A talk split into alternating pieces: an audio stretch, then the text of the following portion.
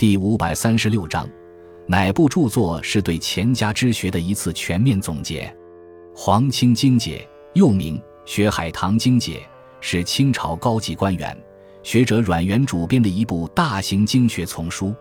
阮元，一七六四至一八四九年，字伯元，江苏仪征人。阮元于乾隆五十四年高中进士，此后在中央历任户、礼、兵、工等部侍郎，外放两湖、两广、云贵总督等职，为封疆大吏。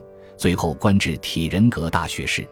阮元博览群书，学识渊博，重视考据，精于经学，喜欢讲业后进。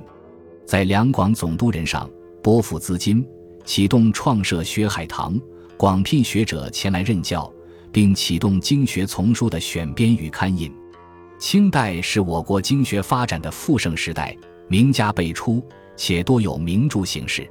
阮元、夏修树、阮福等人收罗清代杰出学者顾炎武、颜若渠、戴震、段玉裁、焦循等七十三家一百八十三种著作，汇编校刊成书，名曰《清经解》及《黄清经解》。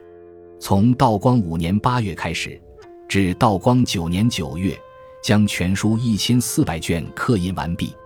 此书集清代经学研究之大成，是对钱家之学的一次全面总结。《黄清经解》体例大体一作者先后为序。